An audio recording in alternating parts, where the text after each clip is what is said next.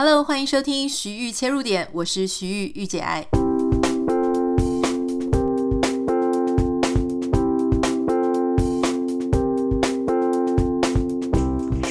节目一开始要先跟大家分享一个我们听众的来信，然后我非常的感动。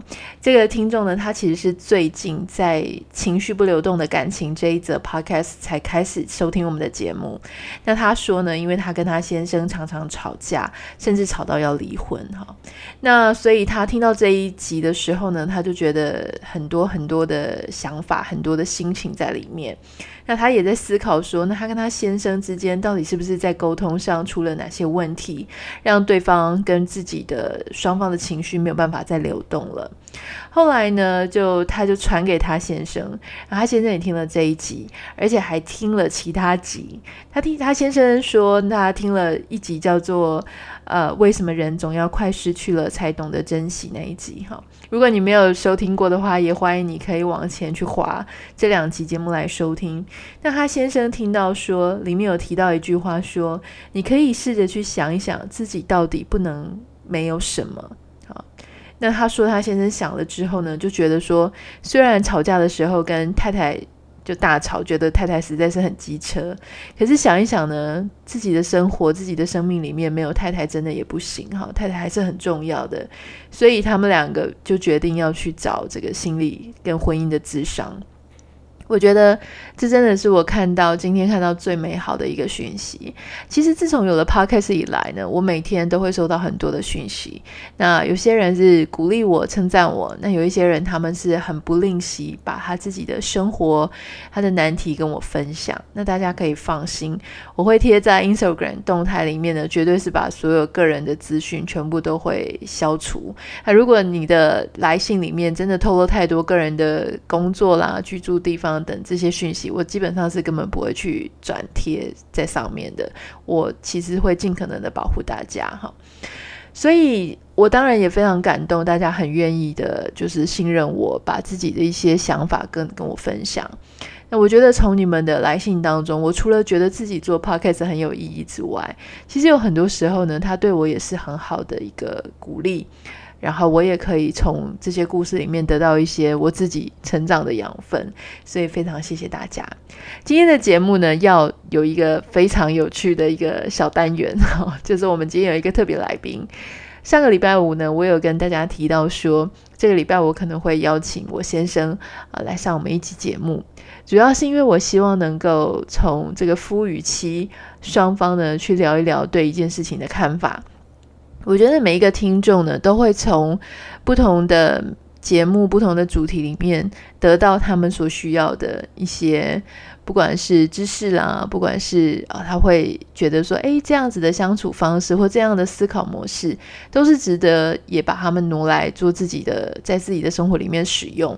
如果能够达到一点点这样子的效果，我都会觉得非常的开心。所以今天呢，我会邀请我先生，他的艺名叫徐玉老公到现场，我们就一起来欢迎他。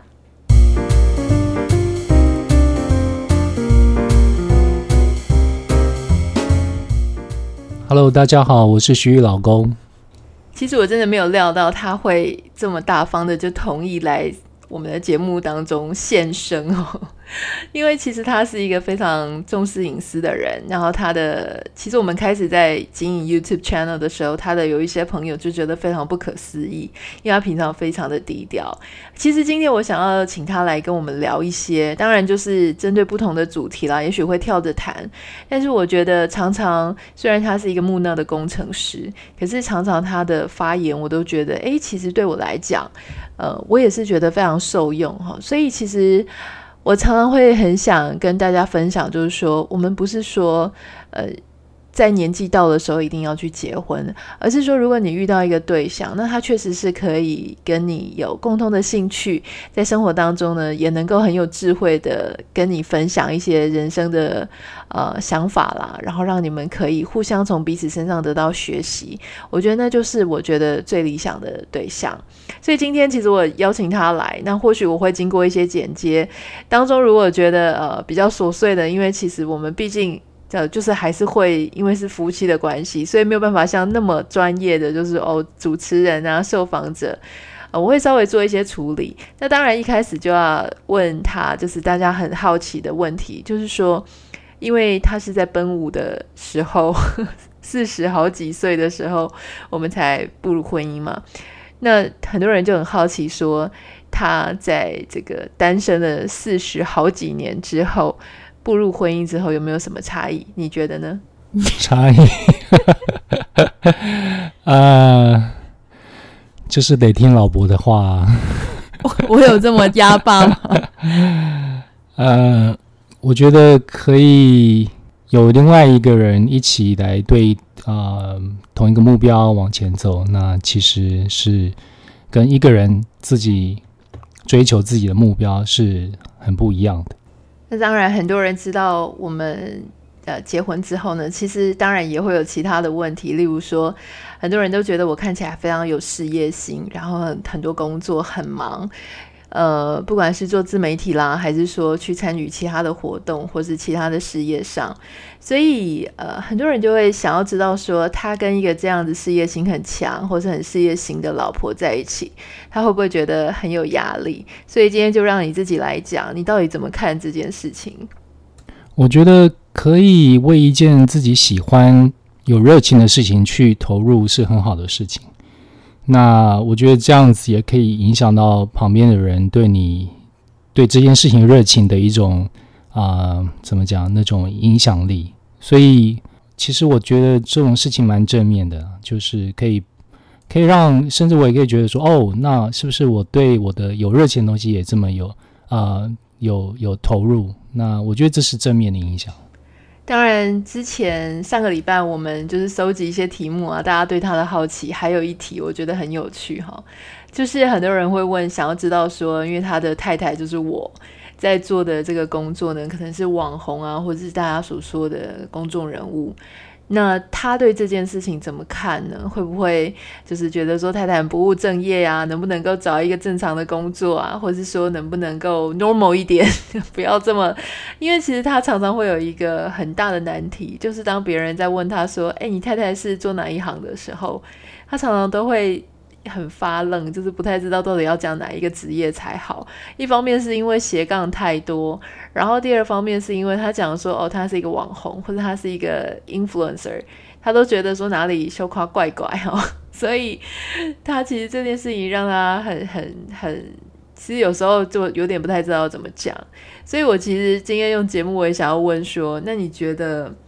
你是真心就是很支持我去做网红吗？还是说你怎么看待？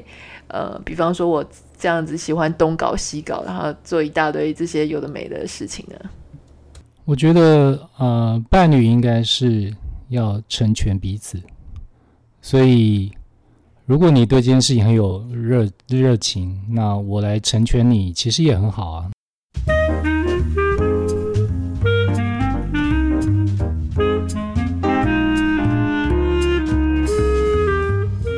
多人就会问说啊，那为什么会选这个对象啊什么的？其实我觉得其中有一个特质就是他非常非常的 handy，就是他什么事情都很会自己做。比方说。他第一次来我家的时候啊，听到我的门“叽关叽关”，就是在开关门的时候，居然有声音。我觉得那个声音我已经听得非常习惯了。我住的这个房子住了这么久，我都没有发现说原来我浴室的门有声音。就他一来呢，他就问我说：“你这个门有声音诶，你有没有油？就是有没有齿轮油？”我说：“家里怎么可能有齿轮油这种东西啊？”他就说：“那不然橄榄油也可以。”所以我就递了一瓶橄榄油给他，然后他弄一弄，诶，门就没有声音了。诸如此类的事情还非常的多，就是他很会修各种东西。然后当时因为他刚刚在美国买了一间房子，所有的家具都是他自己组的哈。其实我们在台湾其实可能是因为人力比较便宜又方便，所以很多人呢，男人可能到这个三四十岁有点钱了之后呢，大部分的东西都是请别人代劳。那我觉得。当我就是发现说，诶，居然有一个人他什么都会自己做的时候，我就觉得哇，好吸引人。他特别是我看到他跟小孩子在互动的时候啊，他基本上就是个孩子王诶，就是还会带带着小孩跑去爬树什么的，然后捡松果，然后讲一大堆有的没的知识啊。然后有一次我们去这个户外去怎么讲？去钓鱼的时候，那因为回程的时候已经呃已经入夜了，所以天空上的星星呢都跑出来了。他还会教这个外甥女，就是说，哦，这是什么星座？那是什么星座？其实我就发现说，哦，这样子跟我一般来说在公司上面遇到那些哦，平常在炫耀开什么好车啊，戴什么手表啊，然后赚多少钱的男生非常的不一样。我我想问说，你自己平常到底是怎么样才可以 培养出这种对生活上的一些乐趣啊？还有就是说，你到底？很多男生是对小孩子是没辙的，他们其实就算是自己生的小孩，也大概玩两下，很爱是没错，可是根本没办法玩在一起。你自己是怎么做到这些事情的？我觉得，因为我没有名车跟名表可以炫耀，所以只好做这种事情。干嘛告诉大家这个秘密？其实我觉得我会跟小孩子，我我自己观察自己了，呃，会跟小孩子相处的比较好的原因是我把小孩子当大人。我把他当成一个人，而不是一个小孩子，不知道什么事情，然后就是，呃，做一些无很无聊的事情。我觉得会用他们的想法，用他们的语言来跟他们沟通，然后，然后也把他们当成是一个个体，然后呃，就跟他们相处起来。那他们会觉得说，哦，我其实我对他们也很有兴趣，那他对我说的话也很有兴趣。我觉得这点是，也许是小孩子喜欢跟我玩的原因。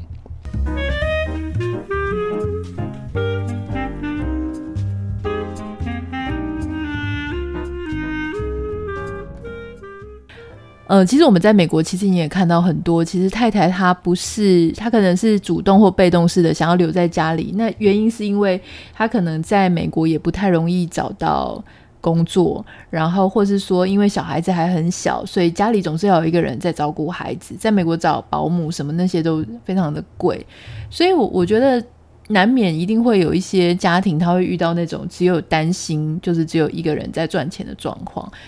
我自己在看呢，我觉得其实，其实，在这样的状况下呢，两个夫妻还要去能够有共同的话题，或是等速的成长，其实它真的不是一个你自然而然放任他，他就能够达成的事情。诶，比方说，很多像我们台湾就有很多老公会觉得说，哦，他外遇的原因就是因为他在外面哦，这个进步的速度很快，看的人很多很广。可是太太她可能在家里，她进步的速度没那么快，她看到的人很少。那丈夫久而久之就跟她越来越没有话题可以聊。那如果是这样子的话，你自己怎么看这个事情？我觉得丈夫可以鼓励，如果他对什么东西很有兴趣，他可以鼓励这个太太一起来参与啊。那。呃，你说，比方说像打高尔夫球啊，或者说去游泳啊，对，还是可以找 babysitter，然后去做一些两个人只有两个人做的事情。那我不觉得带孩子就是一个你就被必须被，好像你就停滞了，那就没有任何的呃开阔眼界或成长的机会。我觉得还是有可能，但不容易。对，但是我觉得先生也要。帮助太太去，如果在这个情况下，先生是在外工作，然后太太是家庭主妇的话，啊、我觉得应该要应该要呃想办法彼此还是去做共同的啊、活动嗜好，或者是上同样的课或者什么样的啊、就是就是帮助彼此都能够有共同的成长的空间。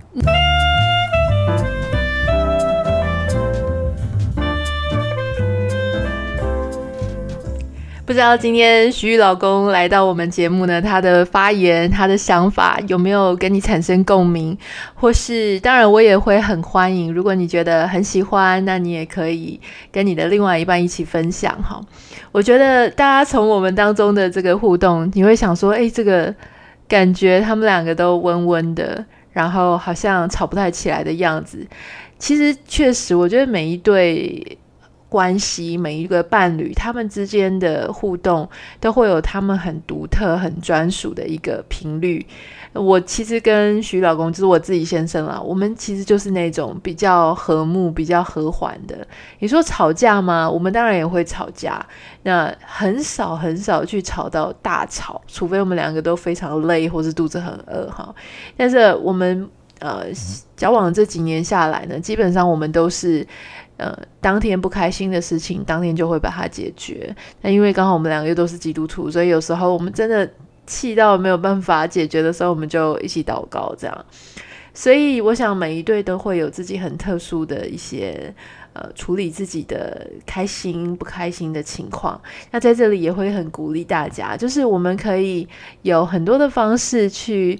让自己跟去跟对方去把一些自己的想法就是表现出来，所以我其实很开心，就是像他这么呃内敛啊，那么木讷的人，他也愿意就是陪我。像刚刚他讲的那句话，我就觉得非常感动，因为他说，因为他会希望能够成全我，我很喜欢做自媒体，我很喜欢来分享。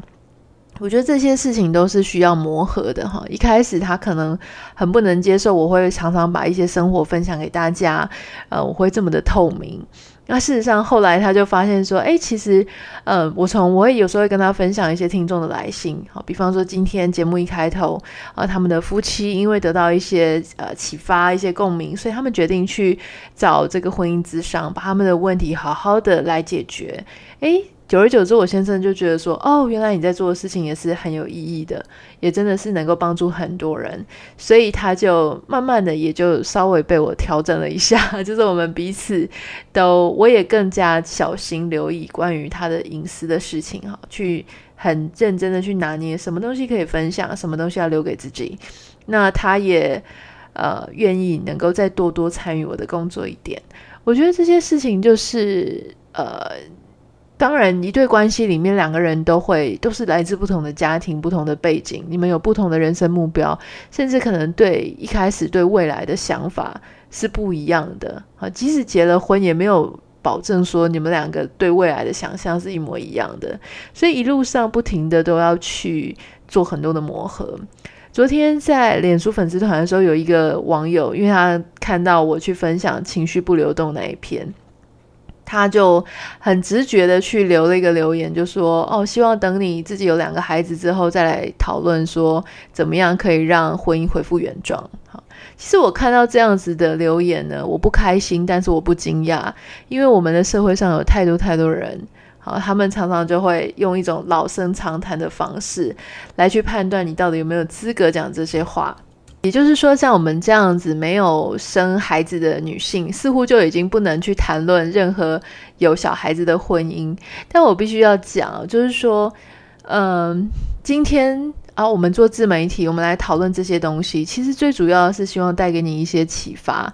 我们不强求你有共鸣，如果有共鸣是最好的，能够彼此有一些想法上的激荡，这个才是我做节目对最主要的原因。那我非常了解，我们每一个人的婚姻，每一个人的感情，我们所遇到的对象都不一样。好，我的对象跟你的对象特质不一样，你。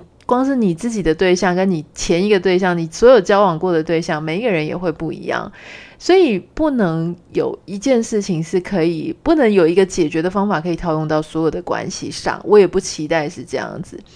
但是，当我们自己困在自己的想法里的时候，如果这个时候有一个其他的媒体或其他的朋友，他可以给你一个不同的想法，你去尝试思考，你可能觉得说有道理，或是你可能觉得跟你来说不太合用，这都没有关系，至少让自己比较 open mind。那关于说到底有没有小孩，能不能去讨论这样的话题呢？我个人认为，基本上我不是抱着说我不是医生哈，我也不是。大师就说：“我要来解决你的婚姻问题，我没有义务，我也没有责任，我也没有企图心要去解决任何人的婚姻问题。我们只希望说，大家可以稍微呃了解一下，也有可能的一些背后的因素。”那当然，我想我们也不要去歧视哈，就说那种有没有生孩子的女生，能不能来讨论生孩子的婚姻？当然我，我我自己的想象是，当你有了孩子之后，你绝对不可能再回到没有孩子的那样的生活。如果你抱持着我希望在我有了小孩之后，我还能找到一个方法让我回到我没有孩子的生活，我认为这个就是痴心妄想哈。我们每一天、每一分、每一秒。我们都可能因为各种因素，让我们的生活产生彻彻底底的改变。有了小孩，在你有小孩之前，或在你怀孕的时候，你要做的准备就是你的人生永远都不会再一样了，不可能再回到一开始没有小孩的那个样子。我们要做的事情是，我们怎么样在那样子的改变之下，仍然能够比较舒服一点的活着，而不是说我们就是想要回到一模一样。最后就是我们不要去歧视这些没有小孩的女性，就是不要来歧视我了哈。那你今天讲说你生了两个再来跟我谈吧，那难道我生一个就不能谈吗？或者我生三个就跟你情况不一样了吗？那这样我们干脆大家都不要有情感或者是想法上的交流，是吧？所以，我想，同时你在接受怎么样接受别人在谈这件事情的一个态度，常常也反映了你怎么样在看，就是你在跟你另外一半讨论事情的时候，是不是也是这样子的态度，去武断的，就是觉得别人说的东西就是跟你想的不一样。或是就是不为你所喜欢，不为你所用。如果一直是这样子封闭的状态，我相信不管是什么样子的沟通，什么样关系的沟通，爱情、感情、亲情、人际，都会有一些困难所存在。好，这个就是今天的节目。希望今天的节目能够带给你一些共鸣。不管你是对我有有话要说，还是对徐老公有话要说，都欢迎你可以私信给我。可以私信到我的 Instagram 账号 Anita 点 Writer A N I T A 点 W R I T E R A N I T A 点 W R I T E R。那当然也很谢谢你，呃，也再次邀请你可以到 Apple Podcast 的这个 Review 上面给我五颗星，还有你的留言，我会非常感谢你。也因为你的留言跟五颗星。